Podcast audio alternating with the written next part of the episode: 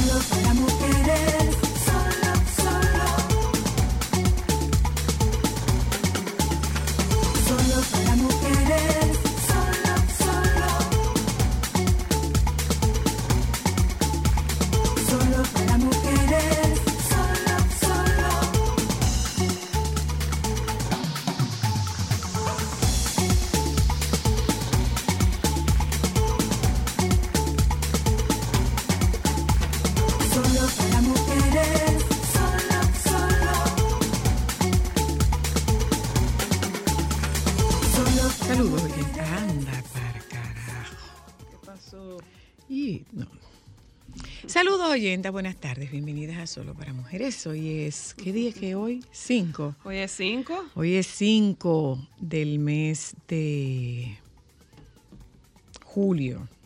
Bueno. Y nos encontramos con la noticia de dos incidentes fatales en Estados Unidos. Eh, Bueno, señora. en la Luna. celebración de la en la celebración del de el día de la independencia dos incidentes fatales y, y de ellos bueno uno es de gente joven joven joven joven muy joven muchachito de veintipico de años Uf. mira esta noticia Ajá, ¿cuál? un albañil de 60 años de edad murió a consecuencia de los múltiples golpes que recibió al ser arrollado por su propia camioneta en la carretera turística Luperón en Puerto Plata. Anda la porra. El señor se detuvo a orinar y mientras hacía esta necesidad fisiológica, su vehículo se rodó pasándolo por encima. Ay, Esta es una nota del Nuevo. Diario. Eh, digo, esto es- eh, yo lo estoy leyendo en el segundos.do. Eh, informa el Nuevo Diario, dice la nota, que este hecho ha causado mucha indignación en Jessica debido a que el fallecido era un hombre muy trabajador y diariamente salía a su, de, su de su hogar a ganarse el sustento de su familia y pereció de manera trágica. Pero, Qué difícil. pero nadie, nadie tuvo la culpa de eso, incluido el propio señor. Eso es un accidente. Eso está difícil, la es verdad. un accidente y vaya, vaya forma. Vaya Está forma. ¿Mm? Está difícil. Qué pena, qué pena. Ya lo Qué sabe. pena. Bueno, eh, hay muchas cosas que nosotros pudiéramos comentar con ustedes. Eh, no habíamos, yo no había comentado, señores. Ay, espérate. ¿Qué es esto? ¿El qué? Se envía a Comisión de Cultura el proyecto de ley que declara feriado y no laborable el 8 de septiembre de cada año como día del natalicio del general Gregorio Luperón, primera espada de la restauración de la República. Dice esta nota. Eh,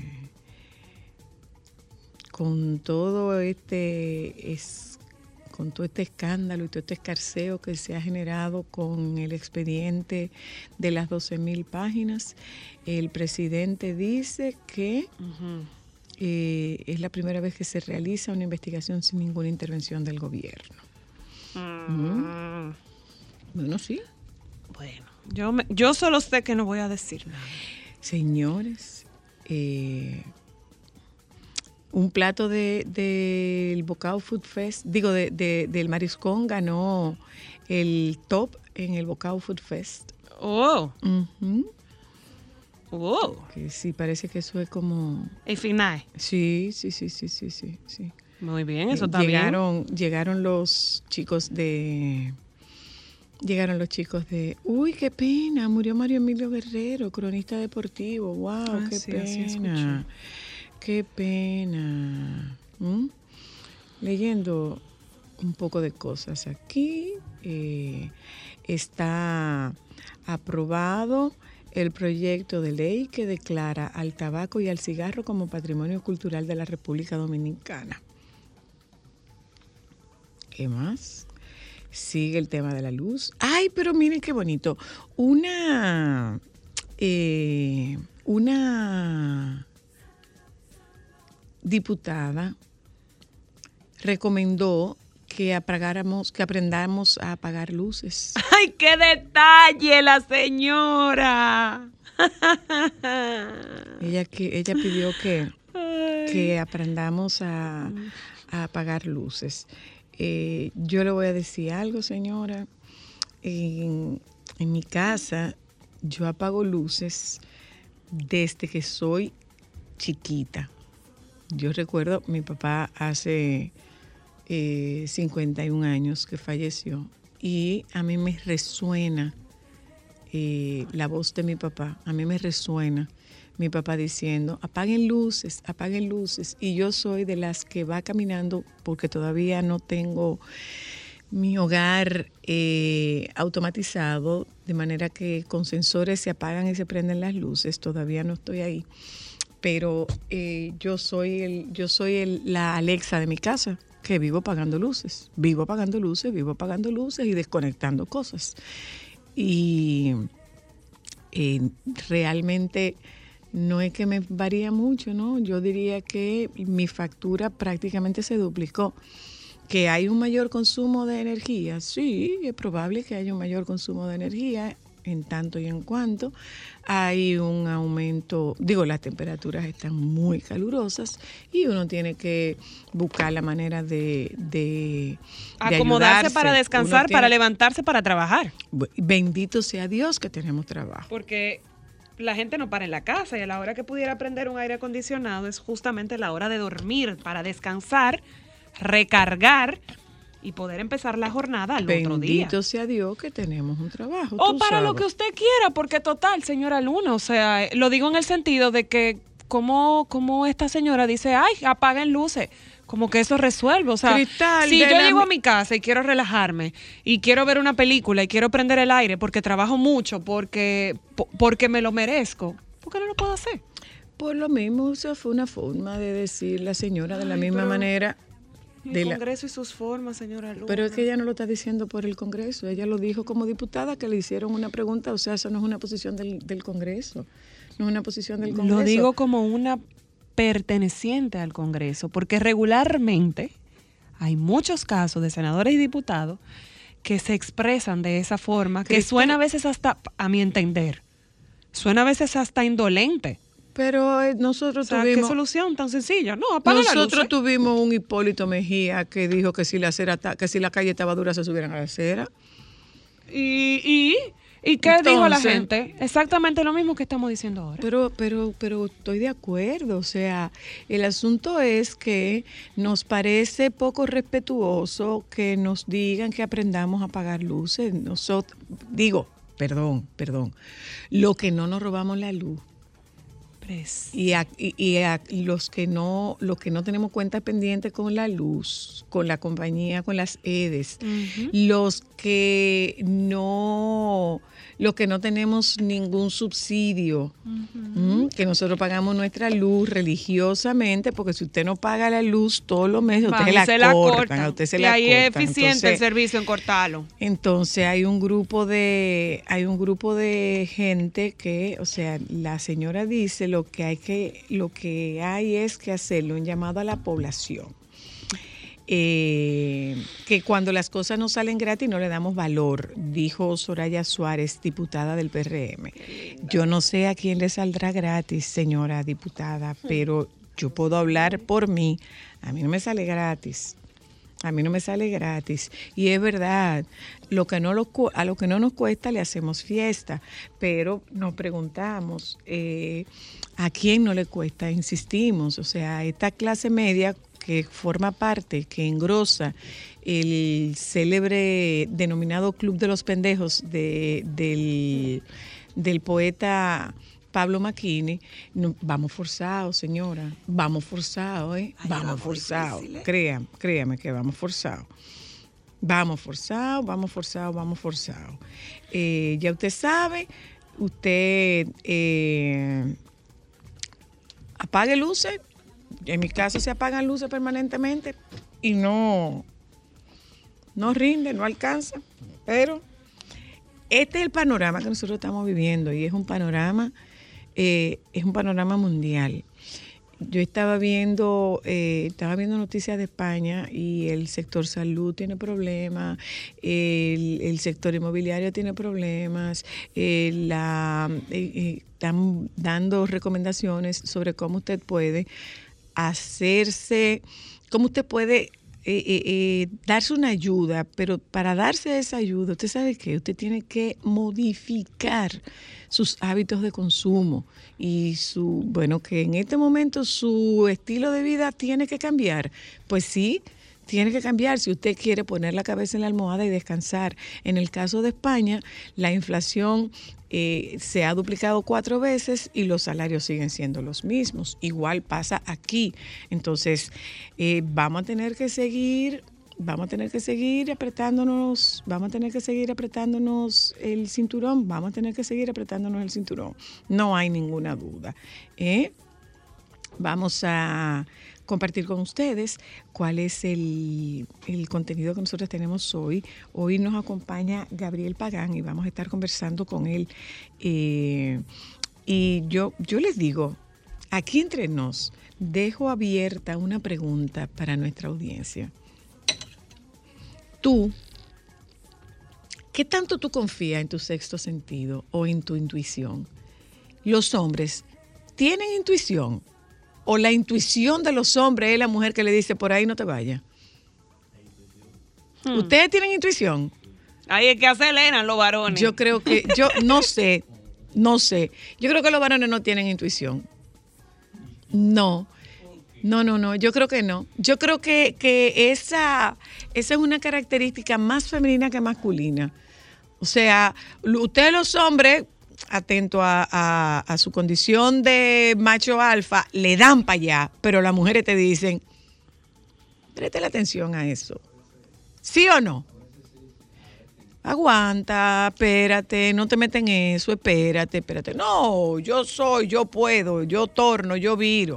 Sin embargo, nosotras las mujeres, a veces, digo, nosotras tenemos un sexto sentido, ese sentido, esa intuición la tenemos muy desarrollada, pero muchas veces no le hacemos caso. Y ella aparece para decirte, yo te estaba te lo diciendo, dije, yo te estaba diciendo, pero tú no me quisiste hacer caso. ella, Hello. ella es la que te hace así por Aló. el hombro. Yo te lo dije. Hello. ¿Y qué viste, papi? Hola. Hola, buenas tardes, bendiciones. Amén. Adelante. Bueno, soy la, yo soy un vivo ejemplo de que tengo intuición. Yo soy de los, de los casos extraños de los varones varoncitos, que sí, la intuición me funciona. ¿Te funciona? ¿En qué caso, por ejemplo? Bueno, a veces, mm, ayer, por ejemplo, la intuición me dijo, llévate el piano para una asamblea de oración. Y me lo llevé. Allá se utilizó. Ah, muy bien. Muy bien. Así que muchas gracias. Gracias a ti. Hola. ¿Usted le hace caso a su intuición eh, o no le hace caso a su intuición? Hay algo que no me está dando como... Hay, hay, hay unos números que no me cuadran. Hay unos números que no me cuadran. Y, pero no es solamente en el tema de, de, en un tema de pareja incluso. Tú estás conociendo a una gente y tú dices, no sé, pero como que hay algo ahí que no me convence. Le pasa a los varones, a los varones no. Ellos le dan para allá. Hello. Bueno, en mi caso sucede que una señora muy insistente en una ventana queriendo venderme un aguacate, y dije, no, pero esa señora algo me quiere decir. Y lo compré. Y el de la casa que tenía guardado se me dañó. No No entendí. entendimos, pero bien. Hello. Buenas tardes, Zoila. Hola, hola. Bueno, yo soy una que mi intuición, oye, yo le hago caso, porque nunca me falla. Nunca me falla. Mm. Mm. Y, y tú quieres silenciarla, no, que no, que eso no es lo que yo quiero oír. Pero y ahí está, ahí está diciéndote, no te metas, no te metas. Hello. Hola, Hola. me llevo la instrucción bien. Espérate, ¿tú, estás- ¿tú estás en el carro con un aire acondicionado prendido o estás al frente de un abanico? El aire que tú sabes que uno tiene que ponerlo, ¿verdad? Porque Voltealo porque está interfiriendo, voltealo porque está interfiriendo, te oigo. Ya. Me llevo 100% de la intuición, siempre. Eh, y en los casos eh, que se lo he comentado a mi esposo, que a veces se queda como tranquilo, pero me dice, ya, que me lo dijiste, me dijiste eso. Y yo, hermano, eso no, no falla, no falla. Tuve una vez, una antes de casarme, un joven que con el que empecé a salir y al mes me vino a dar una sorpresa, a, a recogerme en un lugar donde estaba y dije, no, pero que tengo una sorpresa porque las sorpresas no se dan así. Mi intuición me dijo, este tipo es un hombre violento, efectivamente. De una vez le dije, no, mira, vamos a eso así porque yo le tengo miedo a esas cosas. Después, como éramos del mismo lugar, de veníamos de la misma zona de donde vivíamos, nos hemos criado, me di cuenta que tenía mi intuición, me lo dijo. Salió un hombre... Manita, estos hombres saliste de abajo de la violentos. Claro, mi patana. amor. No, ella no se metió abajo de la patana. Gra- bueno, no llegaste. Ella no se verdad. metió abajo de la No patana. llegué, no llegué. No, more, a no, ti ni el llavero de la patana te Mi dieron. vida se metió en el pa- se metió en el paseo. Se quedó en el paseo. No, no, no, dijo, no, vaya, espérate, vaya, vaya bien, vaya bien. No, me- Lleve usted, mejor me monto en un triciclo. Hola, hello. Ahora sí le explico. Dígame. La señora me insistía que comprara el aguacate. Y yo le decía, o le hacía señal que no, que yo tengo uno en mi casa. Pero algo me dijo, mejor cómpralo. Y sucede que el que tenía Te guardado en casa Estaba estaba dañado. dañado. Claro. Claro, dañado. Vos te llevaste del instinto y qué bueno porque comiste con Hello, aguacate. hello. Sí, buenas. Buenas. ¿Te oigo? ¿Me escuchan bien? Bueno. Bueno, más o menos ahí. Pero bueno. inténtalo, vamos a ver. Ay, Dios, Eh, no te oímos. Intuición. Eso es como un coso interruptus. Vuelve y llama, amiguis. Hello. Se está cortando. Aló. Eso es femenino, señores. La intuición es femenina. La intuición es femenina. Las mujeres. Los hombres se tiran adelante. Porque es que Eso ellos. no es intuición, Ac- ellos se tiran adelante. Acuérdate que los varones son temerarios. Sí. Nosotras somos temerosas. Somos precavidas. Bueno, Bueno, sí, si tú le quieres decir precavida. Somos temerosas, mi amor. tú- nosotras, nosotras sospechamos. Dímelo a mí que soy mamá de dos varones. Y el primero, y ahí es verdad. El papá, dale por la calle que tú puedes. Y yo, vienen los carros. Te va a atropellar. Porque los varones se llevan de la frase célebre que dice, para yo quedarme con las ganas, prefiero quedarme no, con la culpa. Ya. Ay, Dios. Hola, hello. Aló. filosofía de, Hola, de calle, hola. pero Te escucho, te escucho. No, pero espera. Hello. No, pero dame un segundo. Aló. Dame un segundo, dame un segundo. No me pase, está bien. ¿Y tú dijiste eso de verdad? No, estoy relajando que yo estoy qué. Es verdad, eso es casi Aristóteles, no es mentira. Eso tienes toda la razón. No, Déjame Aristóteles ya. no. Aristóteles no Escucho, tanto, escucho, pero es escucho. Déjeme oír. Hola. Aristóteles. Zoila, Hey. Tú estás como enamorada porque te estoy dando seguimiento y estás bien. Ella sí, ella está. eh, Ay, ella sí, está mi amor. Ella tiene un tigre de tres meses de ojos azules que la tiene a Desarrollate. Ay, amor de mi vida. Oye, ya tú ves. Míralo ahí, ahí está tu respuesta. Amor. No me sonríe así, que yo no sé de qué soy capaz. Hola, hermoso. Ella tiene un varón De- te escucho. Aló.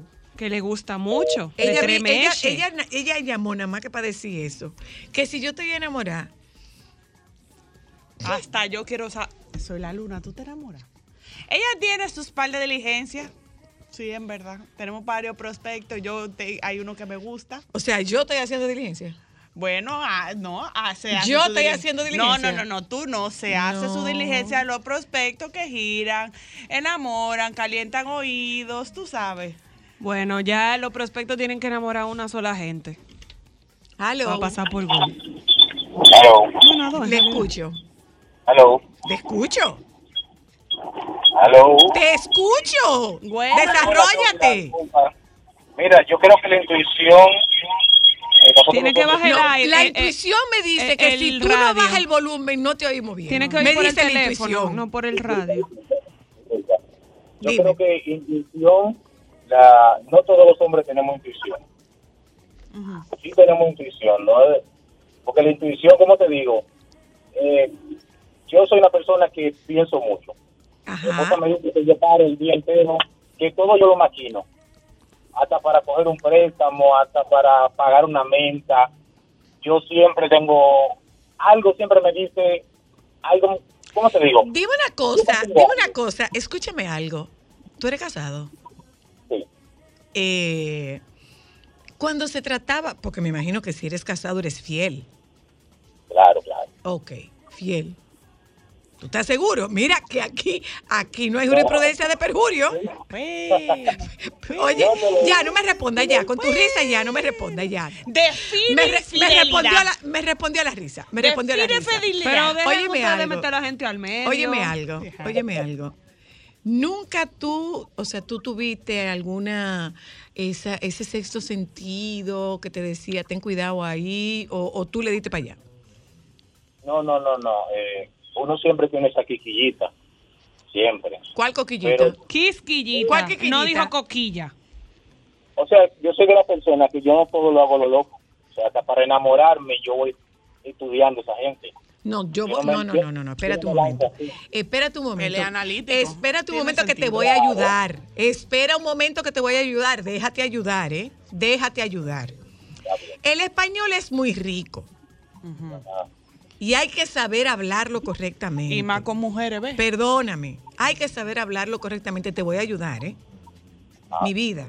Si tú estás casado, tú no puedes decir yo voy cuando me voy enamorado de una mujer, porque ya tú te enamorado.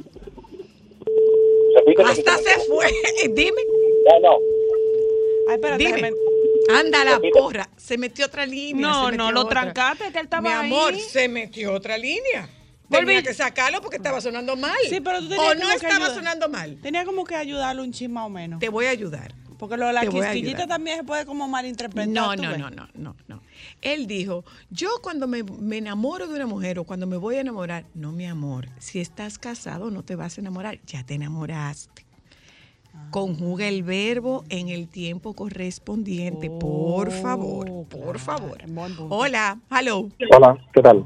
Muy bien, gracias. Soy la- ¿Cómo están todas? Eh, soy la- ¿Hay difer- una diferencia o es lo mismo intuición que las señales que te da el destino?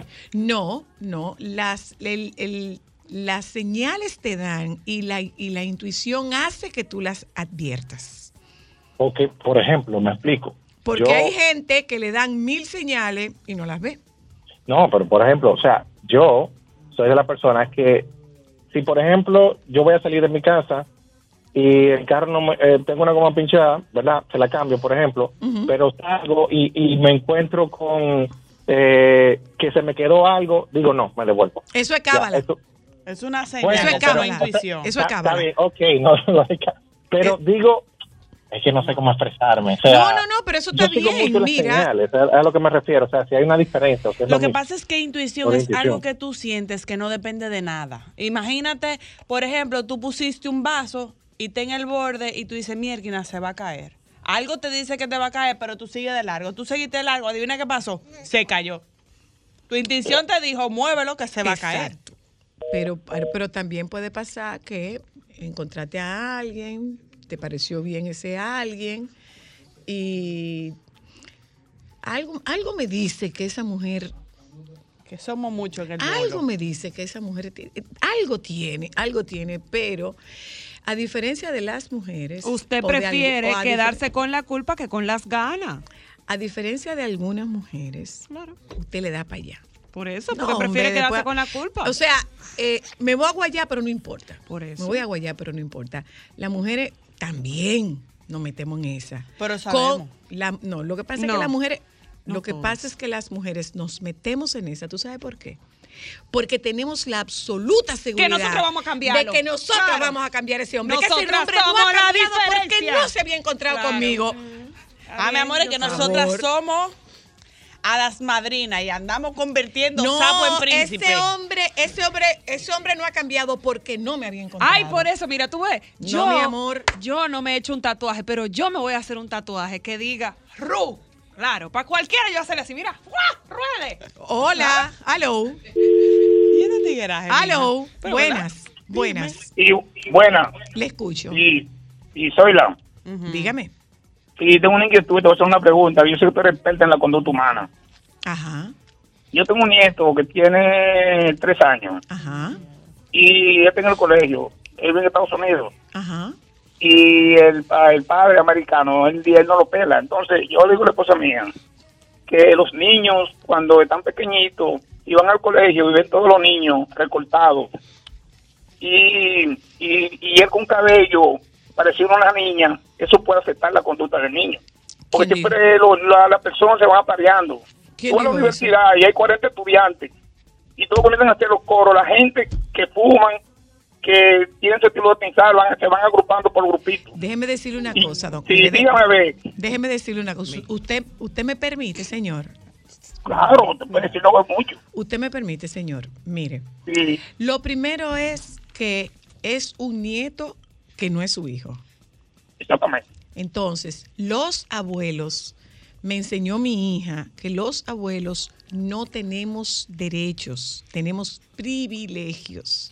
Entonces, usted a su nieto, usted no puede decir cómo usted quiere que lo peinen, cómo usted quiere que lo pelen, pero además es un niño que no es hijo suyo, que está desarrollándose en una sociedad diferente y que el cabello no tiene nada que ver con lo que ese niño va a hacer. Porque yo no sé usted, pero yo conozco muchísima gente que no es santa y no tiene cabello. Es, hasta calva. No, no, pero déjame explicarle algo. Yo no le digo nada a mi hija, ni se lo digo a él tampoco. Yo con mi esposa que lo consulto. Pues es una persona que respeto los los terrenos y yo sé los límites. Sí, yo don, pero- espérate, que yo la consulto. Pero, pero, pero usted dice que es que, que el que tenga el cabello, tiene el cabello largo, No, el no, no, niño. no, no. Sí, sí, para. Déjame explicarme de nuevo. Dígame, a ver, dígame, a ver. Sí, el niño está en el colegio, ¿verdad? Hay hembras y hay varones. Cuando se mira en el espejo, que ve que tiene los cabellos, que tiene un moño amarrado, y la niña tiene moño amarrado, y los varones están eh, recortados, y yo le pregunto si eso no puede afectar la conducta y la agregación sexual del En lo niño, más que se mínimo, comporte porque como... lo, en, que- lo más ah, bueno. en lo más mínimo, señor, porque lo que define la, la conducta sexual de un niño, que dicho sea de paso, usted le está dando un carácter erótico. Pero el niño es un niño de tres años y el cabello largo o corto no va a determinar que él se enamore de un hombre o de una mujer si ese es su temor. Eso no va a determinar que se enamore de un hombre o de una mujer. O sea, eso no está, eso no está determinado por mi apariencia física. No, no, está bien, yo pensé que podía haber desviaciones. No, eh, primero, primero, en el caso de que se trate de atracción por su mismo sexo, no es una desviación, ¿ok? No es, uno- no es una desviación, es una orientación, pero eh, no está determinado por su cabello. Tenga usted por seguro que no está determinado por el largo de su cabello ni por su apariencia. Usted oye. Usted puede, por ejemplo, Quédese, tener, quédese tranquilo. tener amigos yo le mando un abrazo. droga y no. Yo- yo, necesariamente le mando un abrazo. usted va a ¿eh? consumirlo. Le mando un abrazo. Vámonos un momento a Pero publicidad. su comentario. No, tiene que- es, es importante que la gente trate de informarse. Por eso que Lo que no acabo de entender- que él quiere tal vez, como yo lo veo, él quiere cambiar un percepto que a él le pudieron haber inculcado antes de que los varones No, tienen que estar es que yo es que yo no lo leo así yo no lo leo así. Yo lo leo como que me preocupa que eh, este muchacho se desvíe. Dios te bendice amor. Lo que no acabo de entender Don, tenga la tranquilidad que por el cabello largo no se va a me desviar. van a dejar hablar para yo poder decir que lo que no acabo de entender. yo no acabo de entender, yo no acabo de entender cómo comenzamos a hablar de, cómo comenzamos a hablar de intuición, terminamos en si estoy enamorada y seguimos. Él tiene la intuición de que eh, No estoy su nieto pueda No ocuparse. lo entiendo.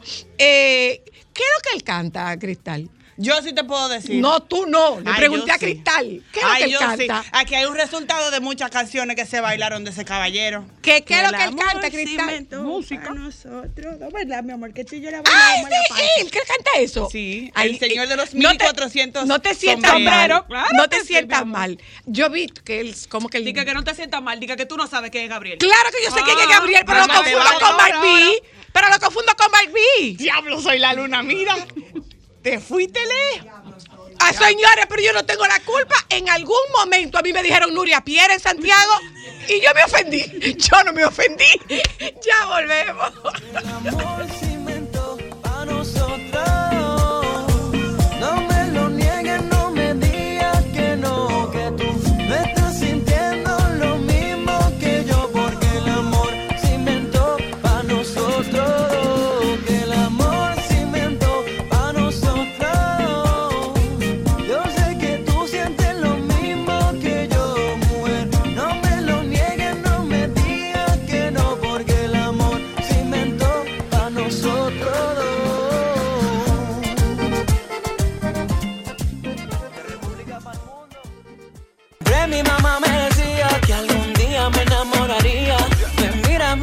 Lo nuestro ya no es de mentira. Cuando tú me miras, mira yo. Siento pique con Shakira. Mira, mira, lo nuestro ya no es de mentira. Cuando tú me miras, mira yo. Siento Es pique la con única oportunidad que él va a tener de que se oiga eso. ¿Cómo así? Después- pero claro, bueno, lo vamos a dejar que él toque maná, él tiene que tocar lo otro. Ah, ¿Por qué razón es que a ustedes los artistas les coge con presentar música nueva en un concierto? Dime. No, pero no, no es un concierto, no, porque yo, yo entiendo que hay fanáticos o hay gente que le gusta lo que tú haces y está muy pendiente constantemente pidiéndote cosas nuevas Ajá. o cosas distintas. Sí, ustedes tienen mucha presión con el tema de sacar mire, cosas nuevas. Yo tenía que no sacaba una canción solo, casi dos años. O sea, yo saqué un álbum mediado del 2020, después colaboré como en tres, cuatro sencillos de diferentes artistas y colegas, pero no había sacado música yo. Gabriel, porque- mira, eh, la, la idea de hacer este programa es conocer un poco más, más allá o más atrás de la imagen de Gabriel. Totalmente. Eh, ¿De dónde sale Gabriel? Porque, ok, encontramos a Gabriel, nos encanta su música, hemos bailado su música, pero es un improvisado, ¿qué tiene detrás? ¿De, ¿Qué de dónde viene Gabriel? Esa es la idea, esa es la idea. ¿Cuántos sombreros tú tienes? Eso lo hablamos ahorita. sí, no, vamos por ahí. Pero mira, Bueno. lo de lo de lo de Mark B eh, es una broma. No, no, yo Eh, sé, Es yo- que a mí ya te no me lo que no es broma es que en ¿A ti- Santiago a me te dijeron con Nuria. no entendí nunca. Te puedo decir, no, no. Yo creo que era que iba, yo decía, pero es que es en blanco y negro la televisión, porque es de la única forma que yo me podía ver blanca. Blanca y rubia, mi amor. De la única forma. O es que la- o el show del mediodía llegaba tan diferido que se detenía. No, no, yo- es que mira, yo, yo entiendo que, que de verdad que en República Dominicana el tipo de cosas que pasan en los medios, solamente el que está en los medios entiende lo que Ya pasa. lo aquí. sabe. Porque de verdad que una vez se encuentra con unos personajes o con unas ocurrencias que de verdad es... Que somos nosotros. No, no, sí. Pero vamos para atrás, Gabriel, vamos para atrás, vamos para atrás. ¿De dónde tú No es para vienes? atrás. no. Bueno, yo soy literalmente, yo diría que hijo de dos padres que me dieron lo mejor que pudieron darme en el momento en el cual yo nací. Musicales. Eh, ninguno son musicales. Ninguno. Nada, ninguno canta, ninguno toca nada. O sea, mi papá quizás toca un poquito de guira y era por, relaja, por vainas relajo, quizás en una hora del colegio o algo. O sea, sí, sí sabe defenderse ritmo. ah, pero, pero, pero de ahí viene el ritmo. Puede ser, pero yo creo que puede ser un poco más para atrás. Porque yo sí entiendo que mi abuela de parte de padre sí tenía aptitudes musicales, porque sí cantaba lírico. Mm. Y también era bailarina frustrada porque su papá nunca la dejó bailar. Porque en teoría en esos tiempos para allá atrás el bailar era, tú sabes, de, De. De la de, mala de vida. vagabundo, de la mala vida. y eso no se podía. Una mujer decente no podía estar bailando. Entonces, yo quizá entiendo que puede ser una vaina por ahí. Pero también yo... Pero eso quiere decir que tú afinaste el oído, oído con con, lo lírico, por casualidad. Yo me entrené y me preparé lírico. Inclusive yo, yo entro a la universidad, digamos que de Berkeley, cantando lírico. O sea, yo me voy de aquí ¿En siendo... serio? Sí, yo realmente me preparé de, de muy temprana edad cantando lírico. La, canción, la pieza con la cual yo entro a Berkeley y me aceptan es Oh Sole Mío de, Pavarotti en B flat, en, la- en el tono original, porque eso es lo que yo realmente. Y tú siempre supiste lo que tú querías hacer. O Pero, sea, tú decías, lo mío en es la shock". música. Yo te puedo, bueno, yo te puedo decir que yo eh, siempre eh, tuve un amor hacia el arte eh, desde muy temprana edad. O sea, desde muy pequeño yo era de lo que siempre estaba, donde había un instrumento, yo era el primero que estaba metido, sonando una vaina, que si una tambora, que si una batería, que si una guitarra. Yo fui amante de la guitarra desde chiquito, eso sí te puedo decir. Yo sabía que yo iba a tocar guitarra. ¿Y tus papás lo apoyaron? Eh, Porque tú sabes que lamentablemente vivimos en un país donde tenemos miedo de apoyar a un hijo que sea músico porque no se vive de eso, No, que porque tú tienes que tener una... uno que sea artista. Exacto. No, una, una sí, base. no, no, es que yo siento que eh, eso también es mucho miedo al que dirán y mucho miedo a la percepción que da a nivel social, dependiendo de, de muchas cosas. Yo siento que aquí es un país que, que lamentablemente juzga sin, sin, sin tener la información en la mano y de una vez te tachan y te califican de cualquier cosa. Entonces, yo te digo, yo soy hijo de una educadora, mi mamá es, es educadora Montessori, eh, con no sé cuánto doctorado y vaina. Mi mamá, una, por lo menos yo, eso yo siempre se lo agradezco a mi mamá, que me dio la libertad de, de yo desarrollarme desde muy temprana edad en el método Montessori. Yo soy Montessori 100%.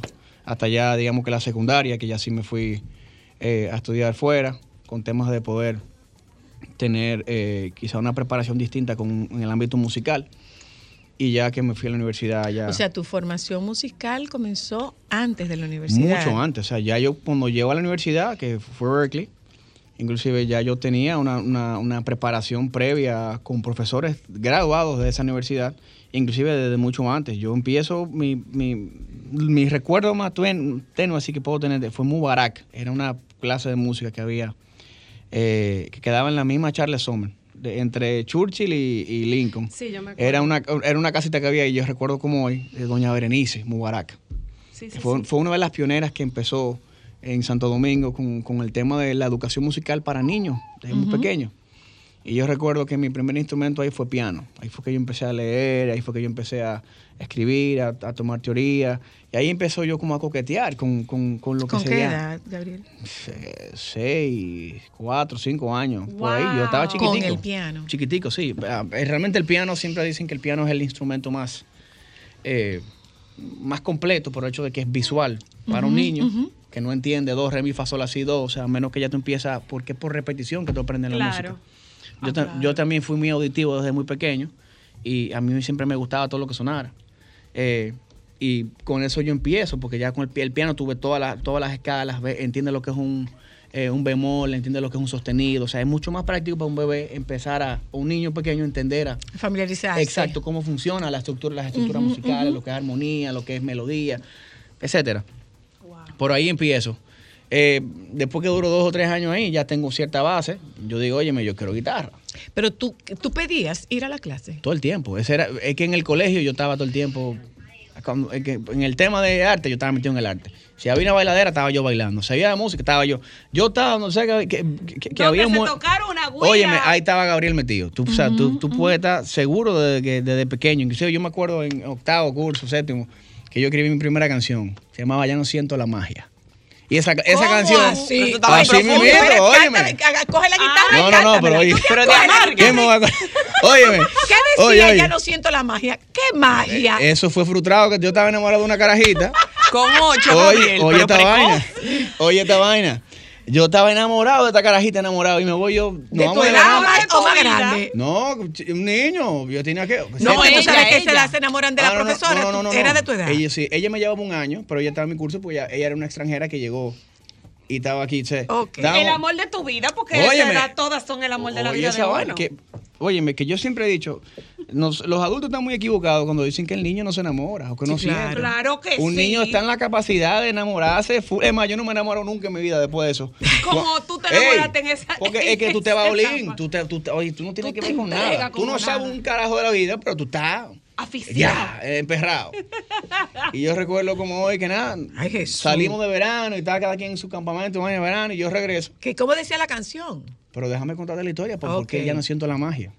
Pero fue mentira, la magia yo Ya siempre no la sentía. la Yo, magia. eso fue una que ya vaina. no siento la Oye, magia. esa vaina. tu momento Televisa presenta. Oye, oye. La vaina es que volvemos el verano y yo le digo, mira, no, yo como que me enamoré de otra. no, ya. ¿Cómo así? Pero la jeva como al mes se mete con el mejor amigo mío. Y yo en el mismo curso y vaina.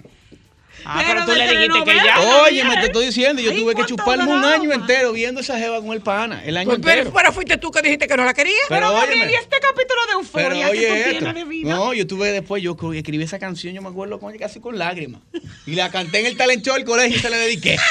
Oye. ¿Y tu amigo? Oh, eso fue abajo, eso fue un lío de pinga ahí. Imagínate. Y todo el mundo, o sea, desde esa clase, todo el mundo se acuerda de esa canción. Y ¿Qué, ¿Cómo era que decía la canción? ¿Te acuerdas ni un chin? No, aunque sea un Yo chin, pues, pues, entonces, eh, no fue- no fue el mi amor de tu vida, es se te olvidó la esto es más canción. bueno que la telenovela de Telemicro ahora mismo. Es que eso, por lío, imagínate. Ya dije. Ya no siento la magia de nuestro amor en cada latido de tu corazón.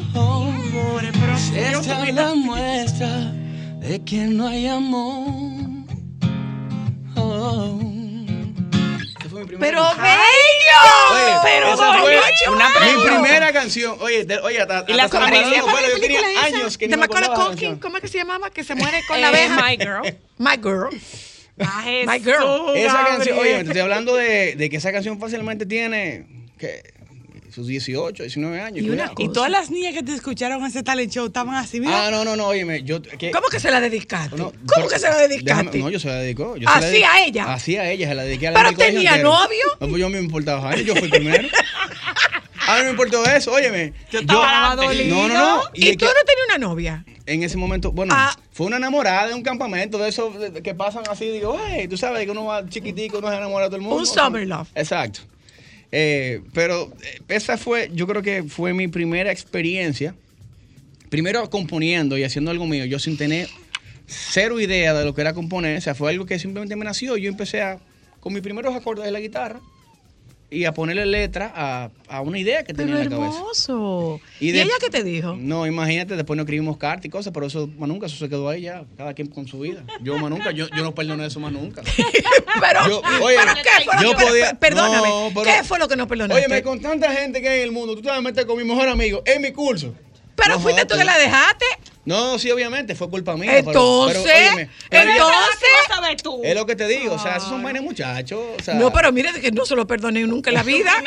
No, no, en ese momento digo, no, no. Por Dios, no, no. Pero eso- ya después eso es. Claro, ¿Cómo eso que es no? una cosa de muchacho. Ok, ¿qué se oía en tu casa? Para que tú tuvieras de que, que, que ya no siento la magia. No, no, es que mira, yo siempre, yo siempre fui amante de como de, de la balada. Yo era, mi mamá era enferma con Alejandro Sanz. Ay. Y yo recuerdo como hoy que también fue mi primer concierto que yo me acuerdo. Yo tenía como siete años. ¿Y la te la- llevaron? La, primera vez que Alejandro Sanz vino aquí al país, que fue en, en, en- en, Dios mío, en la Fortaleza Osama. Ujú. Ay, qué Y mi mamá, chulo. Alejandro Sanz aquí no lo conocía a nadie. Tres ¿Y tú? gatos. no Y me tú fibrilando. Mi mamá era quien me pone a mí Alejandro Sanz.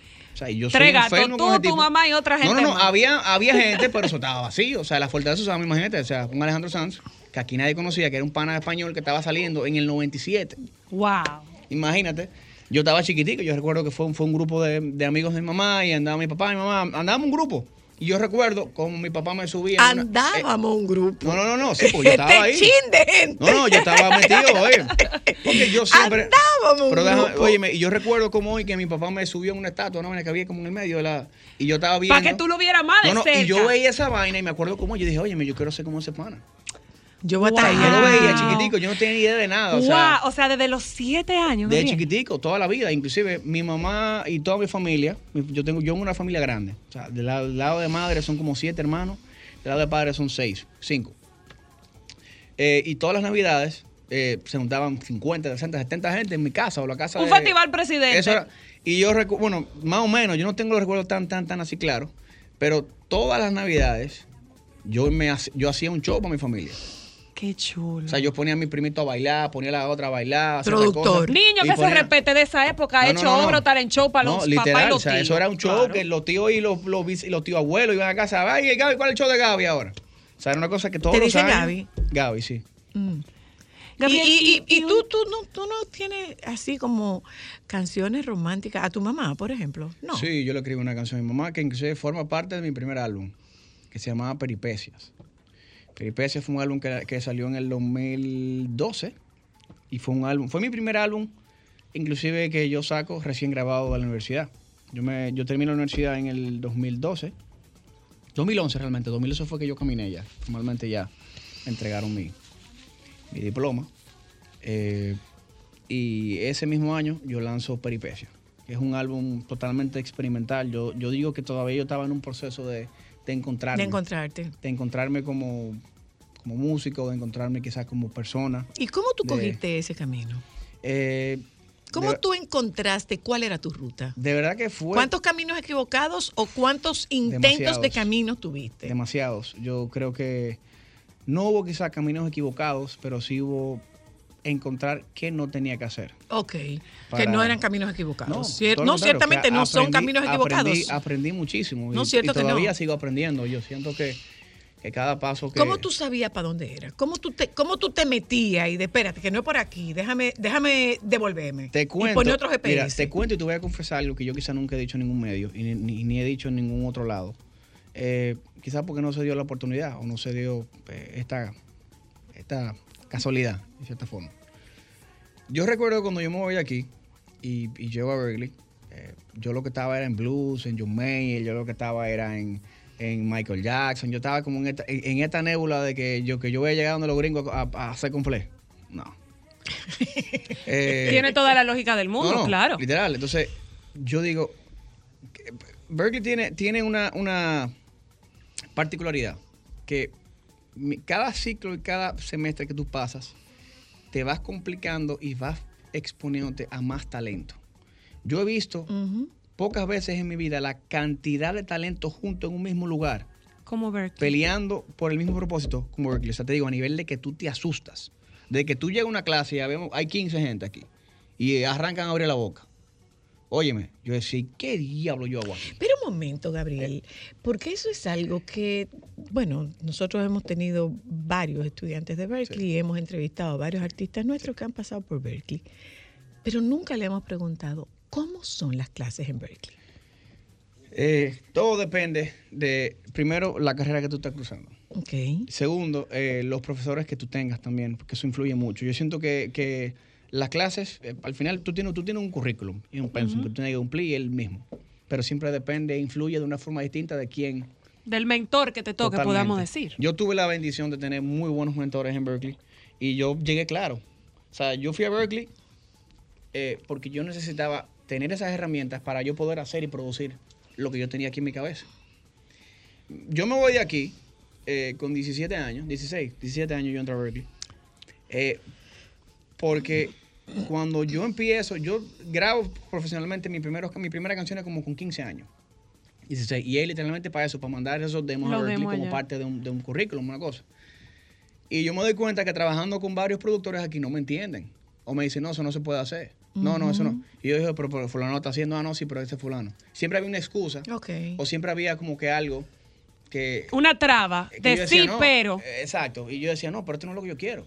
Esto no suena a lo que yo quiero. Esto no es lo que yo quiero. O sea, yo O tengo sea, una tú en mi cabeza. yo clara cuál era ¿me tu idea. Yo sabía, lo, yo sabía lo que yo quería en mi cabeza. ¿Y para no dónde iba eso que tú tenías en tu cabeza? es lo que te digo. O sea, ahí voy. Yo digo, mira, cuando yo me pongo a analizar y empiezo a buscar, a investigar, y, vaina, y, y veo que realmente de las cosas que yo veo ahí afuera, de las opciones que yo tenía, que si Juilliard, que si Berkeley, que si eh, otras universidades en Los Ángeles, vaina, yo veo que la más completa o la que más se asemeja a lo que yo quiero fue una carrera que yo vi en ese pe- pensum de Berkeley. Pero cuando yo le digo en mi casa que voy para Berkeley, o cuando digo, este tipo está loco, tú vas a entrar en Berkeley. Berkeley lo tienen como, "Ah". Como inalcanzable, que Exacto, entra uno de dos millones. Es más, es tal, tal que en mi colegio, cuando yo me iba a graduar, ni siquiera dijeron que yo había aplicado a Berkeley, porque todavía no me había llegado la carta de aceptación. Él va a estudiar música. Mm. Prefirieron O dejarlo sea, así. No, no, era, era inalcanzable. Exacto, eso lo veían como que, ah, como que este tipo está loco, este para Berkeley. Mi Es, propia familia. es difícil acceder a Berkeley. Sí, es complicado. ¿Qué tú Eh, neces- a- qué a- ahora necesitas mismo- para no, llegar ahora ahí? mismo el promedio que hay de entrada de aceptación a Berkeley creo que es de un 12% de la cantidad de aplicantes. Y aplican más de no sé cuántos mil personas Ahora es aún mucho más agresivo porque el, el- el- digamos que la universidad ha seguido creciendo, ha seguido Ujú. ampliando la cantidad de... de Y seguro carreras. ha ido colando más. Ha ido colando, pero yo entiendo que, que más que un gran músico o un, o un gran cantante o más que, que un gran instrumentista en lo que sea que tú toques, ellos buscan algo en tu personalidad y en tu carácter como persona. Gabriel, ¿y en qué momento tú dijiste, ok, esta es la fórmula, esto es lo que yo quiero, vamos a darle para allá a Fue ver un qué tal proceso, nos va? Fue un proceso y, como le decía a Zoila, eh, fue un tiempo de, de- de- bueno, invertí demasiado tiempo en, en- en encontrar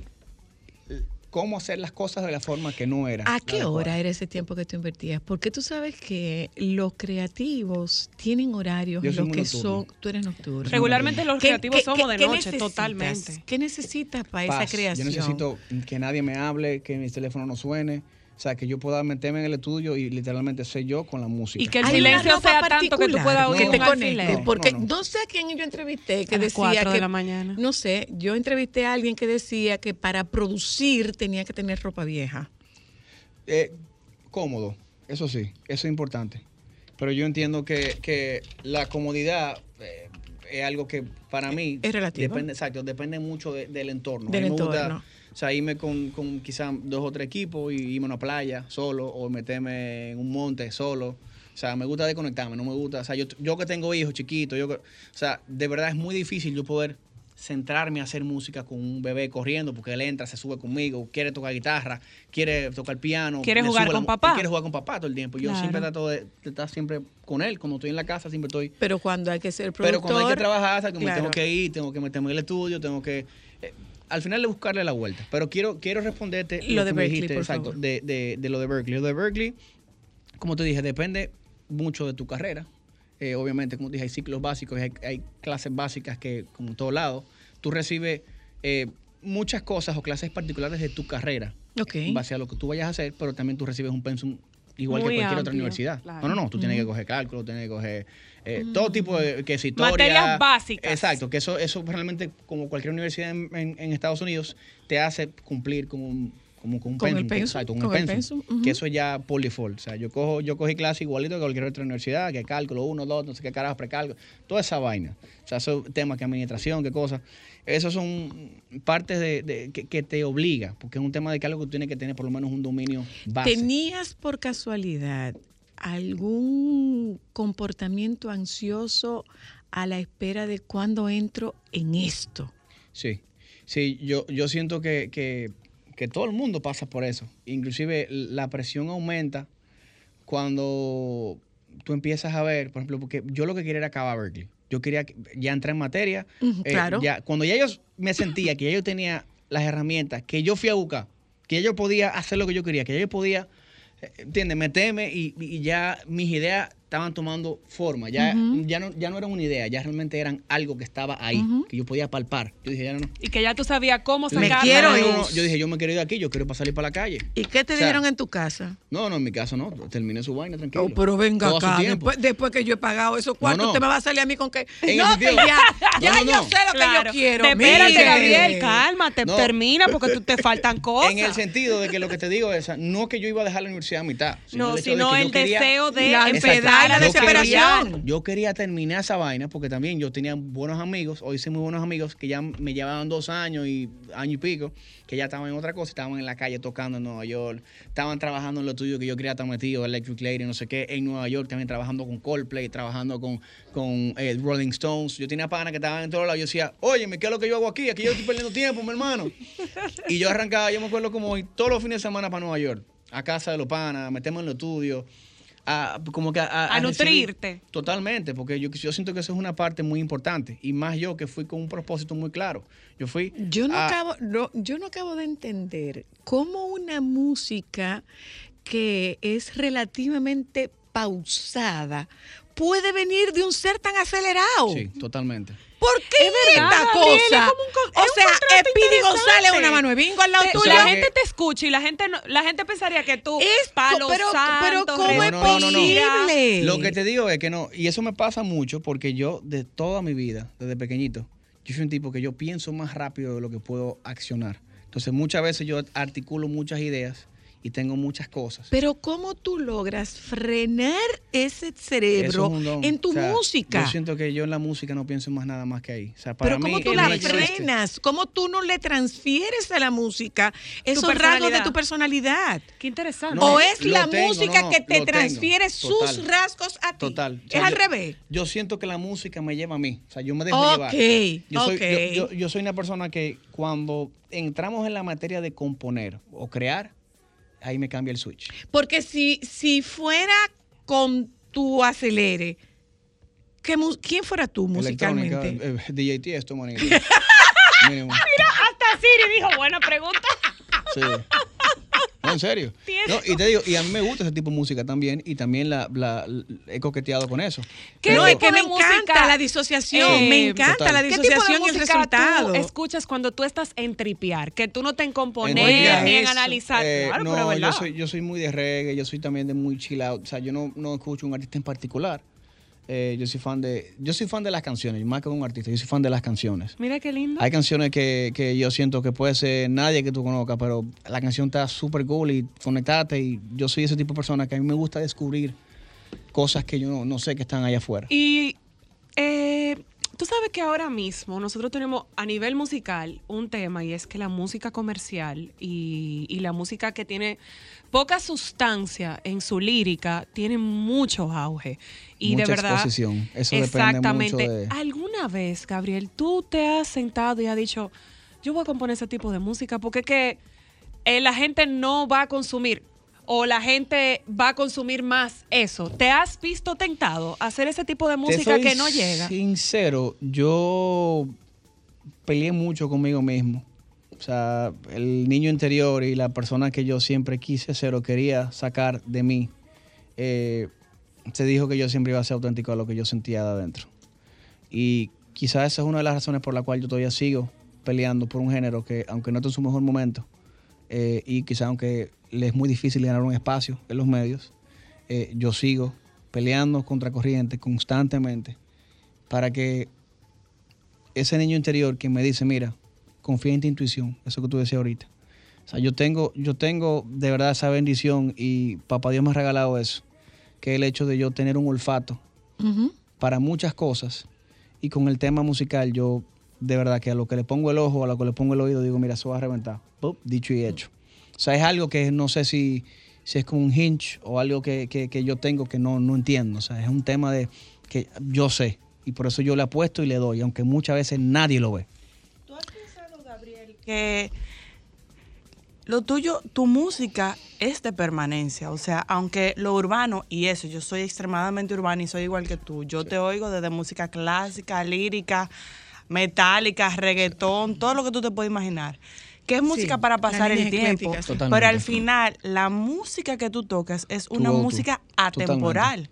Yo, sí. Es una música que se conecta al sentimiento, mano al gusto. Totalmente. No, es real. Es, un tema de que, que lo que te digo, yo trato de quizás de que la- lo que yo haga sean canciones que trasciendan en la línea del tiempo. Que es lo mismo te digo, yo crecí mi vida entera escuchando un Alejandro Sanz, eh, Dios mío, que soy un ¿Y de Alejandro- merenguero? Merenguero todos, viejo. O sea, yo he escuchado de todo en mi casa, en mi casa he escuchado de todo, porque en mi casa, mi familia siempre fue una familia muy alegre, muy de church, muy de bailadera. O sea, yo bailaba de todo, chiquitico. De todo. O sea, Lo todos. cual es raro, ¿eh? Porque no necesariamente los artistas saben bailar. No, yo bailo. Lo- Los cantantes. ¿Y lo Yo- disfrutas? no, no. ¿Te gusta? Sí. Ay, más- ella miró mal. y, y más sin embargo. Te no. miró mal. No, no, no. Dije que no es verdad, que tú no bailas. Que yo no bailo.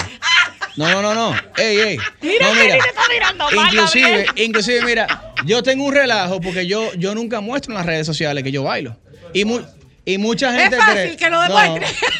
Y mucha gente cree, y mucha gente cree, ¿verdad?, que yo no bailo. Yo me río. Porque en verdad, en verdad, yo tengo inclusive, y te voy a contar una cosa. Yo voy a, a buscar eso, que eso debe estar en mi casa. Una vez, estando yo eh, estudiando en high school todavía en, en- Estados Unidos, yo llego y tengo como un mes y pico, dos meses y pico. Y como me invitan a una vaina, un festival que había de salsa, en no sé dónde, había una vaina, un festival, había un reguero de gente. Y la vaina es que yo ando con un par de panas, dos argentinos, un colombiano, ando- y todo tipo de que todo el mundo dice que se la está comiendo, que yo baila. Aquello En- e- baila, en- claro. En, a esos a ti. óyeme, en esos tiempos yo tenía como 15, 16 años, un carajito. estaba la fiebre aquí, oye, de bailar salsa y vaina, que estaba todo el mundo como que bailando salsa. Y yo Claro, mi amor. aprendí full a bailar salsa. Yo bailaba salsa a nivel de vuelta de moriquete y vaina, que, de- oye, una vaina, tipo de, de vaina de televisión. De escuela de chicha. Óyeme, cuan- no, yo nunca cogí clase. A mí me enseñó una doña que estaba en mi casa, que me enseñó los trucos y vaina. Ve, muchacho, ve. Para que esté claro. Ah, tú ves, a Pa' Gabriel que lo esté claro. en su casa. Oye, no, no, oye, oye. Y, go- y cojo yo para esa vaina, que era como una feria, una vaina. Y estaba tocando un par de gente de Tito Puente y vaina. Había una vaina ahí. Ya tú sabes. La cosa es que yo, yo armé un lío con una muchacha, una boricua que había ahí. Ahí- yo salí todo en primera plana y todo ese periódico. Yo te lo voy a buscar y te lo voy a traer. Bailando. Para que tú- Bailando. bailando. Eso. Y otra que te iba a decir. yo, Diantre, te- le yo tenía el cortaste pelo toda largo la solo posibilidad de lo En argentino. serio. Sí, yo tenía ¿Y el por qué tú te pones sombrero? Tú me dices de eso cuando No, no, yo, regresemos. no, yo, yo me afeité la cabeza y Te la todo, pero- afeitaste. sí, Pero, déjame decirte pero- una cosa, déjame decirte una cosa y, y debo ser lo suficientemente honesta. Sí. Eh, cuando nos solicitaron este espacio para que tú vinieras, yo decía, ¿qué tanto puede decir Gabriel? Y debo decirte que incluso acabo de hablar con el productor y decirle, no creo que Gabriel nos dé un programa completo. No por ti, por, por el público que nos escucha, que es un público más adulto. Pero debo decirte que después de esta conversación, no solamente te has ganado mi admiración como fanática de tu música, te has ganado mi respeto como artista. Gracias. De verdad que sí. Voy un momento a publicidad, señores. Es Gabriel que está aquí, ¿eh? Es Gabriel Arranquen a llamar, mujeres. Es Gabriel que está con nosotros, de verdad. O sea, qué grato poder sorprenderme de esta forma que me enseña que definitivamente yo creo en la gente joven, pero esto me demuestra que hay juventud y hay juventud.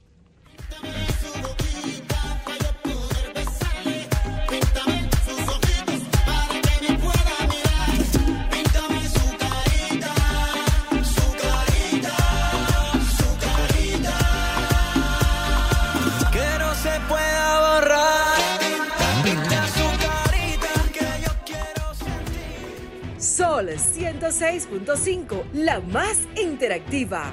Una emisora RCC Miria. Déjame cambiar tus días y llenarlos de alegría. Solo para mujeres.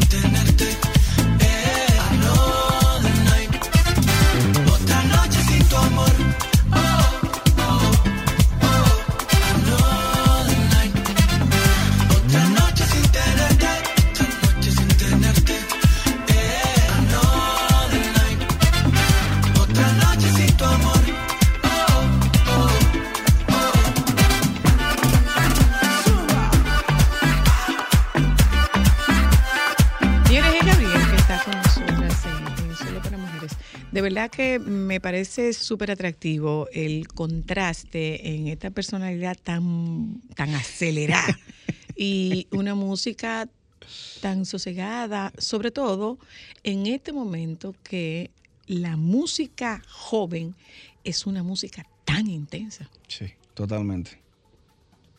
¿Tú, te, te gusta? ¿La consumes? Eh, yo creo que como estamos hablando hace un ratico, son cosas de momento. Yo entiendo que eso Pero, depende tiene, de... pero es largo el momento. Va No, largo el momento. No te creas porque tú no estás todo el tiempo en una chelcha. Ni Va un largo el momento por lo que implica como negocio, porque hay una parte, hay una parte que no vemos y es que esto es un nego- eso es un negocio Totalmente. y muy rentable, Totalmente. sumamente rentable. Totalmente. Entonces, mientras se asuma, como tú estás diciendo, que lo asumo como un trabajo, y mientras los productores de reggaetón y de dembow lo asuman como, Como un trabajo. sumamente rentable, va a haber esa música por un rato. Mira, te lo pongo tan sencillo como esto. Hablando de radio, por ejemplo, o hablando de conciertos o eventos. No es lo mismo. Tú subiste con un DJ, plug and play, un plato y dos bailarinas y un micrófono, que tú venís con una orquesta de 10, 12 músicos. La- la- Secuenciado. secuenciado. Que la gente no se la da una idea. microfonía, que si la pantalla, que si... O sea, Pero yo- el que se te sube con el DJ y las dos bailarinas está cobrando igual que tú. Es te digo. Es ¿Más? O hasta más. O más que tú. Pero es lo que te digo, o sea, al final es negocio porque es un tema de percepción. Gato menos en tema de Israel, gato menos en nómina, gato menos en esto, pero le meto más aquello. Y al final eh, de- es complejo porque ¿Se está complejizando el negocio para ustedes, Gabriel? yo entiendo que ha estado complejo desde hace un tiempo. Yo creo que Por el sí hecho de que, de que eh, uno, el negocio ahora mismo no es fair. ¿Por qué? Porque el- el- los lugares para tú exponer este tipo de música. ¿Cómo tú defines este tipo de música? Playlist, o sea, música tropical, ponte. Tú te metes en Spotify ahora mismo, te voy a poner como un ejemplo. Tú te vas a encontrar 20 mil playlists de reggaetón o de música urbana. Y tropicales te vas a encontrar, si encuentras 10 son muchos. Sí, totalmente. Déjame qué? contestar esta llamada, que es una Seguro que sí, insistencia. claro que sí. Hola, hello. Hola. Hello. Buenas Le tardes. escucho, buenas, buenas. Bueno. Se fue. Se cayó. Si nos puede volver a llamar otra vez. Eh, eh, tú decías que lo que te está mandando Spotify es urbana. No, totalmente. O sea, yo siento que el, que el mundo se está moviendo por el hecho de que tanto las plataformas digitales como también eh, los radiodifusores y, y quizás todas las, las plataformas que buscan exponer algún tipo de música eh, tienen cierta predilección por, por lo que está pasando con el tema urbano. Que es el negocio. tema así, que- yo te puedo poner un ejemplo. Sí. Eh, yo escucho tu música, yo tengo mi playlist de toda tu música y yo soy salsera, o sea, nivel Dios te enferma. Y aún así, lo primero que me sale en el home de Spotify son todos los reggaetones Sí. y los dembow. Música que yo ni siquiera consumo. ¿Hacia dónde, ¿Hacia dónde va girando el negocio? Entonces, mi yo te iba a hacer una pregunta. Por Espe- eso, por espera, eso yo... espera, Pásalo un momentico, déjame contestar esta llamada. Hola, hello. Sí, bueno, ¿cómo están ustedes? Bien, gracias. Qué bueno. Mira, yo pienso que, bueno, cuando Gabriel salió, fue un boom el sonido que tenía. O sea, yo siento que siempre, independientemente de que haya un movimiento que esté reinando, siempre hay una oportunidad para la novedad. Quizás, y le pasa a muchos artistas, cuando tú consigues ese, ese, ese, ese gusto por, en la gente, en tu primera ópera prima, en tu primera canción, tú inconscientemente sigues esa línea pretendiendo que eso fue lo que gustó. Pero debería ser o algo totalmente diferente a lo que tú hiciste. Entonces, cuando Gabriel salió, yo yo me quedé loco y dije, pero acá este tigre con este flow, el mejor. Ojo. pero quizás, Claro. pero Claro, quizá hoy en porque- día.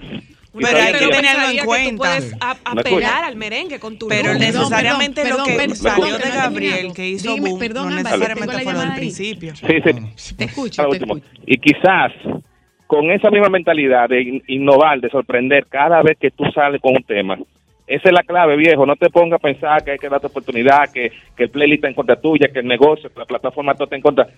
Algo que tú nunca has hecho y que No, sea bueno y que guste. No me malinterprete, flaco. Yo en ningún momento le, le he No, echado la culpa a nadie. No, ni a no, ningún no, playlist, estamos, estamos hablando ni a de la realidad del No, no, negocio. Claro, no, yo, aquí estamos simplemente debatiendo una realidad. La- que es- tú no puedes que está tapar, ahí, ¿eh? tú no te puedes tapar los ojos.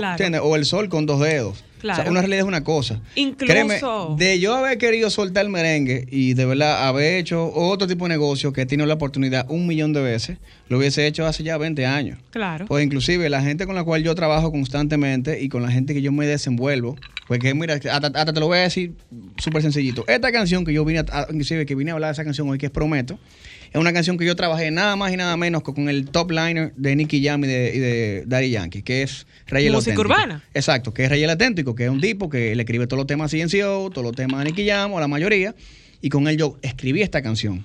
Y los productores que forman parte, que tanto como, como yo con ellos, eh, trabajamos a la par esta canción, en el tema de producción. Ahí está Alexander Castillo, que es el productor de Becky G, Justin Bieber, Katy Perry, el álbum entero de Shakira ahora que está haciendo, y un sinnúmero de artistas a un nivel sumamente eh, otra liga. Igual también que Jeff eh, Real Mind, que es otro canadiense también muy duro. Y Louis Pickett también, que es mi socio, con el que trabajo todo mi proyecto desde cero, que tiene Grammy con gente de zona y con también O tiene sea, que tú Grammy estás con de que O sea, tú estás- independientemente tú estás- tú hacen ese tipo de estás música. re- tú estás fusionándote sin perder tu identidad. Totalmente, que es lo que yo siempre he dicho. Al final, eso mismo que tú estás diciendo, ah, hay que buscar algo nuevo y sonar algo. Sí, obviamente. En la evolución y en la constante búsqueda de algo distinto, es lo que te da el espacio o te permite abrirte espacio. ¿Qué cuesta, todo lo que ¿qué sientes. cuesta hoy promover? ¿Qué cuesta hoy promover un tema? Lo más costoso realmente es trabajar la parte de promoción de cualquier La tema. producción. Sí, no, no, la promoción no. Ah, la eh, promoción, perdón, ajá. la producción no, no es tan costosa, porque ya una vez tú tienes tu pana, ya tú fluye. Pero el tema es, eh, por ejemplo, cómo tú trabajas un tema en México. ¿Cómo tú pegas un tema en México? ¿Cómo ¿Cuánto se cuesta, cómo cuánto se- cuesta cuánto un tema en cuesta México? pegar un tema en México? Un bojotal de cuarto que yo no tengo para meterlo en una canción. O sea, es una locura. En O sea, Latinoamérica, ¿qué países son los donde tú más suenas?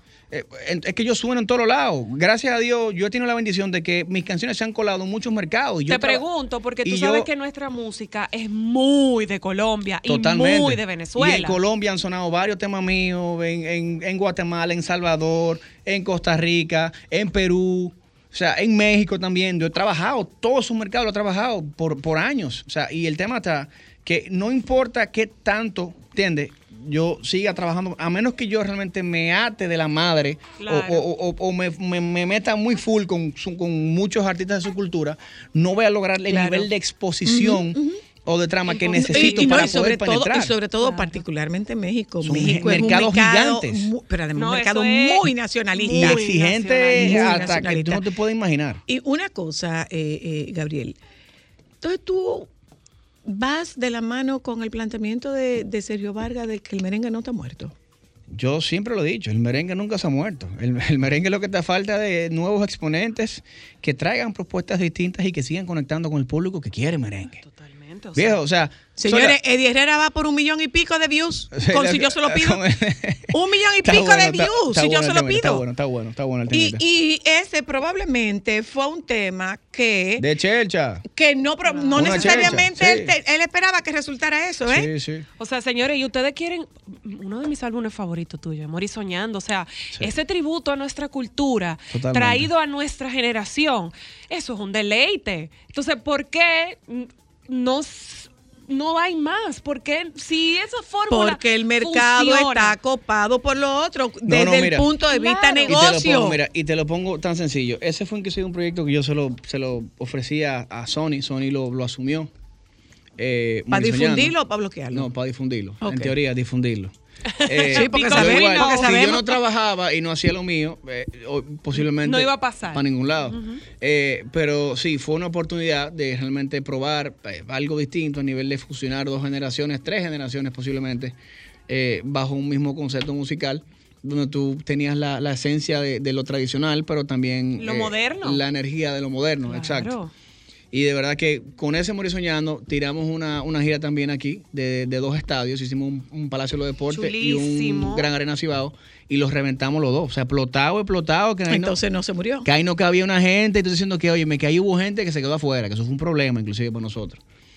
Eh, y de verdad que no solamente que se llenó, la gente que estaba ahí era jóvenes, eran carajitos, llenos de carajitos, lleno, lleno, lleno, lleno de niños, niñas, eh, jóvenes, o sea, O reventados, sea, que ahí tú cantando. pudiste ver que tú dijiste, No, yo wow, dije, viejo, o sea, yo me dije, sorprendo. Totalmente, o sea, tú dices, o sea, y uno muchas veces se, se mete paradigmas o, o- o se mete una, una- una idea totalmente errónea en la cabeza que tú dices, wow. O sea, al final uno... Este, este prometo cuenta con tu fe y tu confianza. Totalmente. Olin, yo tenía ¿Qué- casi qué dos años. Prometo? Prometo, yo siento que es una, es una evolución de algo que yo vengo trabajando hace un tiempo y creo que también va a marcar un, un periodo de transición hacia donde yo quiero ir. Porque yo ando buscando colores que me permitan o que me abran puertas en otros mercados donde el merengue no ha entrado todavía. Ok. O sea, yo siento que en, en República Dominicana eh, yo he cumplido, eh, digamos que con muchas cuotas. Y yo estoy buscando. ¿Cuáles son las cuotas? No, a nivel de que quizás a nivel personal, yo cuando inicié mi carrera, eh, mucha gente me dijo que yo me iba a decular, que ahí no había forma, que el merengue estaba batido, que eso no había forma, que el merengue no estaba para los jóvenes, y yo he demostrado una y otra y otra y otra y otra que eso es mentira y que es totalmente blasfemia, que al final es tener un equipo adecuado y tener una estrategia que funcione para realmente eh, hacer que las cosas pasen. Digo, y un buen producto. Y, no, y- y no, y te solo digo, eso, mira, Gabriel, la sabes- primera canción que, ah, que cambió yo creo que mi historia o mi carrera se llama Como te sueño yo, Ay, yo amo esa que es canción. featuring con los ilegales. Esa canción, cuando yo se la enseñé a Vladi, años, me acuerdo de mi estudio en Miami, le dije, Vladi, tengo esta canción, oye esto. Yo estaba todavía en esa búsqueda, perdido en el espacio, Mira, buscando qué era lo que yo quería hacer. canción. O sea, yo tenía tres, cuatro álbumes enteros de bachata, de merengue, de salsa, y vaina, y lo que era, y pop. O sea, yo, yo tengo, bueno, jazz, tú eres testigo, yo tengo, pero toneladas de canciones guardadas, pero por años. O sea, yo tengo fácilmente siete, ocho discos enteros que puedo sacar mañana. Y, y el hecho es que no es un tema de sacar canciones, es un tema de, de- de encontrar esa canción, encontrar ese tipo de... De encontrar el momento oportuno. Exacto, Oye, que tú, vamos que tú digas, mira, por esto yo puedo dar la cara, por esto yo puedo salir a cara, ¿entiendes? Yo sé, yo le tengo fe. Pero como te sueño yo, fue esa canción que me cambió y me dijo, ok, es por Vamos a aquí. ir la un cosa". chin, vamos a irle. Sueñe con el negro morena. Quiero besarte a ti en la boca que quede como loca. Si nuestros labios rozan, ay, ay, mi amor.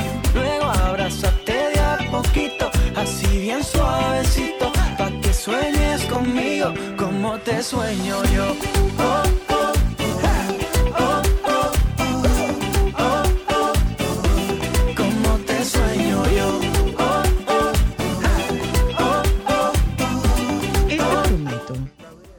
Dime. Prometo, yo siento que es una evolución de eso. Porque yo siento que tanto como te sueño yo, como para nosotros dos, como solo te veo, tú y yo, son canciones que van en esa misma línea. Porque esa, ese- esa canción salió en mi primer álbum. que Pero es una, fue- es una, es una evolución impactada por qué? impactada por, por, digamos que un análisis de años de trabajo y de evaluar exactamente en qué estaba la gente y con qué me estaba reaccionando la gente. Porque, ¿qué pasa? Yo he tenido, eh, sí, el estilo merengue, estilo tropical, pero yo he tenido diferentes estilos que me han marcado y me han funcionado. Por ejemplo, no tiene nada que ver como te sueño yo con Cuando tan solo una hora. No, para nada. No. Y a tan solo una hora, para mí hasta ahora ha sido mi, mi mayor, eh, eh, digamos que, o mi canción que más ha impactado real y sinceramente con la, con la comunidad dominicana y fuera de aquí. Pero yo tengo países que, como te sueño yo, es el himno. Que para nosotros dos es la canción. Eh, yo, yo siento que, que al final un artista lo que hace o define un artista es la variedad que tú tengas para darle al público. Está allá afuera. Esa variedad está relacionada con lo que tú vives. Con repertorio, totalmente. Pero está relacionada con tu, con tu vida. Totalmente. Yo Como siento tú eh, totalmente. eh, adelantas, hay, momentos en los cuales tú puedes sentirte emocionalmente estancado. Como, como todo, yo Y- siento y que la es algo música te lo dice. Total- no, no, totalmente. Inclusive yo, yo eh, luego de, en la misma pandemia, yo saqué un álbum que se llama Made in RD. Y fue un álbum que yo hice literalmente con una laptop, una tarjetica de vaina, un micrófono y mi guitarra, rodando y todo lo otro fue secuenciado, programado, y yo mismo trabajando todo por, por la computadora. Y lo que tuve que grabar, lo grabé remoto por una cámara. O sea, sentado allí, fui para Samaná, me fui para no sé dónde. O sea, yo estaba buscando dónde yo encontraba El carajito debe haber sido manecio. No, no, no, no, no. Mira, mi mamá Intenso. dice que yo soy el mayor de seis hermanos. Cinco, cinco de padre y madre. Y mi mamá dice que como yo, no, que ella me dijo que si le salía otro como yo, ya dejaba esa. Hasta ahí. Hola. Hola. ¿Qué tal? ¿Qué tal? Buenas, ¿Qué tal? buenas. Yo tengo una pregunta. Adelante. Eh, es una duda, básicamente. Por el momento yo siento que hay que hacer todo el esfuerzo para que nuestra música nacional merengue eh, venga con los nuevos colores, que, que conecte con la juventud, que se coloque donde nosotros quisiéramos que esté. Pero a, a veces, si uno se va a la historia y ve tantos ritmos, mangulina, eh, el tango, música que en su momento fueron los que dominaron el escenario y que hoy funcionan básicamente como biblioteca cuando tú quieres una referencia de algún sonido o un color, tú vas, lo buscas y lo traes. Pero ya no, no, no hay como forma de revivirlo. Existe la posibilidad de que de- deberíamos dejar morir el merengue, aunque suene feo. Eso, es, eso pudiera ser una posibilidad. ¿Esa pregunta es para mí o para Zoila? No debe ser para ti. Yo no soy Bueno, música. No, mira, yo, yo entiendo que uno, eh, por un tema cultural dominicano, el merengue aquí no hay forma de que muera, hermano. Lo primero es que aquí no hay una fiesta, una boda, un cumpleaños, unos 15 años, vaina, que no te suenen un merengue hasta de los 80. Señores, Claro. miren, O sea- hay un tema, hay un tema. Mira a ver si ustedes lo encuentran, Joan. Hay un tema a propósito de eso que él dice, de Doña Cassandra Damirón Mm. y Mili Quesada. Ay, bellísimo. Mira, Sí. Pues yo no escuchaba mira, Está en el álbum de eso. Mira, Ah, lo voy a buscar. mira, Bellísimo. a propósito de que el merengue se muere y que si hay forma de renovarlo, Sí. yo quiero que tú oigas esa pieza. Pero la tecnología quiero- está ahí Yo para quiero eso. que tú oigas esa pieza. Te la estamos buscando para que tú oigas eso. Entonces, ¿se va a morir? No, No, no. yo- yo- yo entiendo que no, Yo creo mira- que lo ideal es que ustedes hagan ese trabajo que un tú, un Mani y, y otros más jóvenes están haciendo con el merengue. Claro. En el sentido de que, mira, sí, es posible, es rentable, se consume, eh, la música se consume. Pero yo te, yo fuera del aire le estaba diciendo Oye, eso a oye, Gabriel. oye, Gabriel, oye.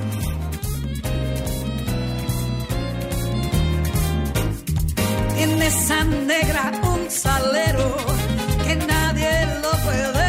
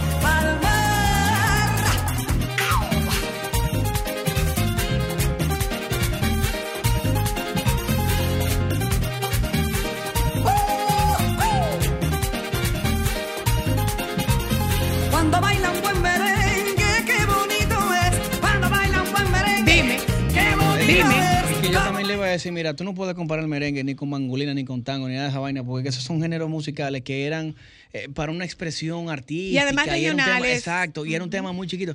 El merengue, viejo, ha sido, que es un tema que lo aclaré el otro día, es un género que primero ha sido internacional hace mucho tiempo, hace más de tres décadas. Claro. Que ha puesto a bailar y sigue poniendo a bailar otras culturas eh, constantemente. pero en Japón Colombia, y- y- y Japón, en Asia China, se o sea, dan golpes por- óyeme, por ir a una clase de merengue y Tú buscas en bachata. YouTube ahora mismo. Irónicamente, aparecen chinos y japoneses en otra clase de, de, de- de De merengue. salsa, de Pero señores, claro que Que no sí. parecen dominicanos. y yo, no, Claro. no, no, de verdad, esto es, es increíble. Es increíble. Mira, nosotros tenemos que despedirnos, Gabriel. Eh, Ay, Dios, sí, se nos hizo tan corto. Esto está puesto en, en, en plataformas. Buenísimo. Y cuando ustedes quieran, yo vuelvo para acá también. No, fue demasiado Mira, de interesante. y verdad, de verdad me, me gustó mucho conversar Igual, contigo. Porque tú que sabes sí. que hay una, uno tiene como, un- esta juventud está perdida, esta juventud está descarrada, esta juventud, esta juventud, esta juventud, esta juventud. Pero ¿qué pasa?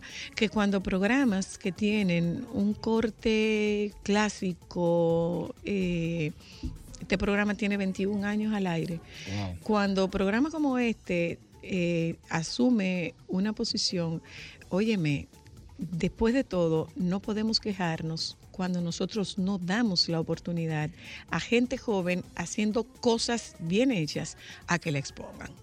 Amén. Entonces, te agradezco, te agradezco la visita. ¿Cuántos sombreros son? ¿A ti? Yo tengo muchos sombreros hoy, la verdad. Tengo más de la cuenta. Si tú quieres, un día hacemos, hacemos un programa y yo traigo Yo un te, voy, yo te voy a decir a ti como que yo te digo, pero te lo voy a decir fuera del aire. Te voy a decir fuera del aire. Gracias, Gabriela. Consumir Prometo de Gabriel. Gracias a ustedes por habernos acompañado en la tarde de hoy. De nuevo, hay juventud y hay juventud. Este es uno que nos demostró que se puede seguir confiando en la gente joven. Nos juntamos con ustedes mañana, si Dios quiere. Quédense con los compañeros del Sol de la Tarde, por favor. imaginar conmigo en el altar. Prometo quererte para toda la vida. Te juro, mi niña, cuidarte en las noches. Contigo para toda la vida. Eras lo que yo quería. Siempre mi mamá me decía que algún día me enamoraría. Me mira, mira, lo nuestro ya no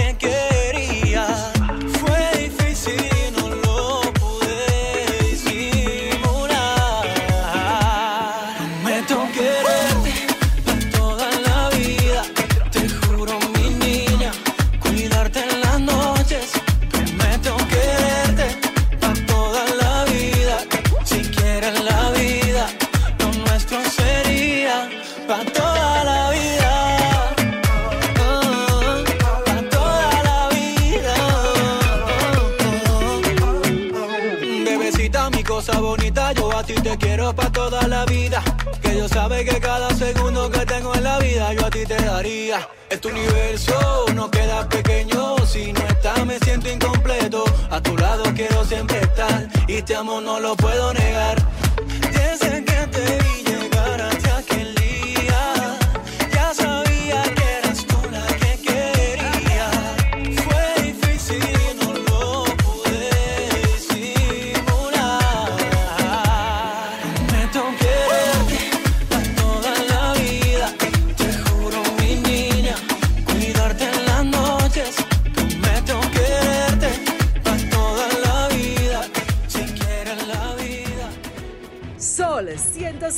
106.5, la más interactiva. Una emisora RCC Miria.